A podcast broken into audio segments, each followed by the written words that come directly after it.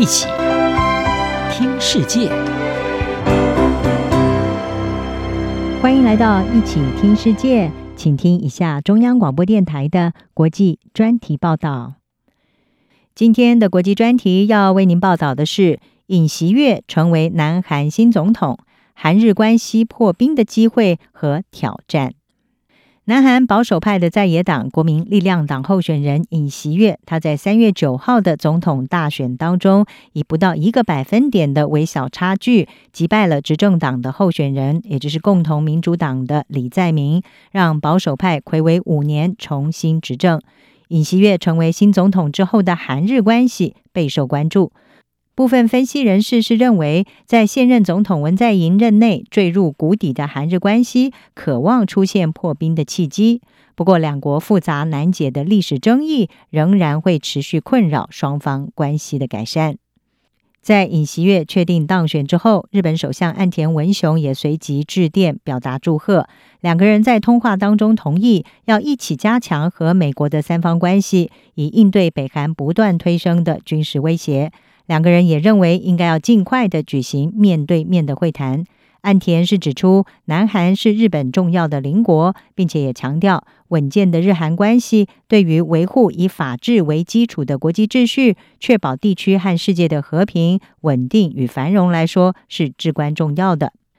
尹锡悦方面则是表示，重要的是以合理互惠的方式来解决双边悬而未决的问题，而双方在区域安全和经济等领域上都需要进行合作。面对亚太地区近来的紧张情势，包含北韩的飞弹试射，还有中国跟俄罗斯的势力扩张以及军事侵扰，尹锡悦和岸田文雄都必须要采取比较务实的外交策略。而这渴望成为双方深化关系的基础。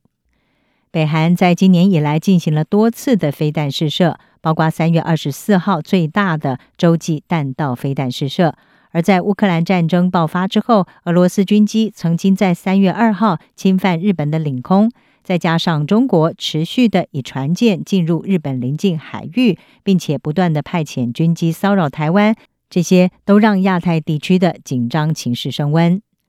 尹锡悦在选举的时候就提倡要和美国建立强健的同盟关系，并且对北韩和中国采取强硬的立场，主张要扩大部署美国的萨德飞弹防空系统，并且要寻求加入由美国、日本、澳洲还有印度所组成的四方安全对话。南华早报是引述东京国际大学国际关系教授宫下明聪，他的分析指出，岸田和自民党大致上是乐于见到保守派政府在首尔重新掌权，比起前任文在寅，他们觉得比较可能和尹锡悦取得进展。然而，也有专家指出，韩日关系能不能够走出近几年的谷底，双方是不是能够搁置难解的历史问题，聚焦在实质的合作或者是让步，是主要的关键。在文在寅任内，韩日关系出现巨大的变化。南韩和日本在二零一五年达成日韩慰安妇协议，日本愿意为在二战期间强征的南韩慰安妇提供十亿日元，成立一项援助基金，希望能够就此解决慰安妇的问题。但是文在寅上台之后，认为这一项协议没有真正的解决问题，而要求日本应该要真诚的道歉，承担法律责任。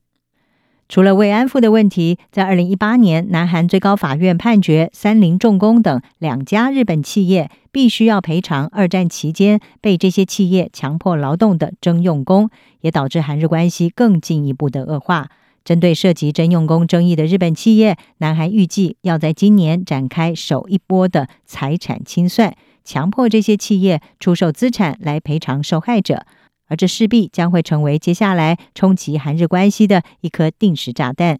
共同社就引述同志社大学的韩国研究教授浅羽佑树，他的建议认为，两国领导人应该要针对双方未来可以合作的领域，提早签署相关协议，来降低这一颗炸弹爆炸所带来的伤害。浅羽佑树他表示，双方可能的合作选择包含如何促成北韩去核化。日本协助南韩加入跨太平洋伙伴全面进步协定，也就是 CPTPP，还有四方安全对话等。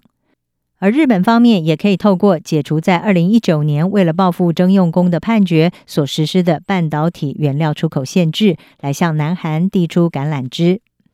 不过，南韩内部的政治因素也可能会影响双方改善关系的进程。虽然尹锡悦会在今年五月宣誓就职，但是南韩国会一直到二零二四年都是由马上就要成为在野的共同民主党所主导，而这也代表尹锡悦如果想要推动减缓韩日冲突的法案，例如解决清算日企财产的争议，可能会遭到阻挡。而只以些微差距胜出的尹锡悦，任何促进韩日关系的努力，也都可能会成为政敌攻击的箭靶。外交杂志访问华府智库新美国安全中心的资深研究员金度妍，他的分析是说，我们可以期待尹锡悦将会尝试把解决历史问题和合作应对共同挑战区分开来。但是如果大众对日本的敏感情绪升温，首尔的行动可能会受到束缚。除非他的政府在不公开的情况下和华盛顿还有东京私下进行三方合作。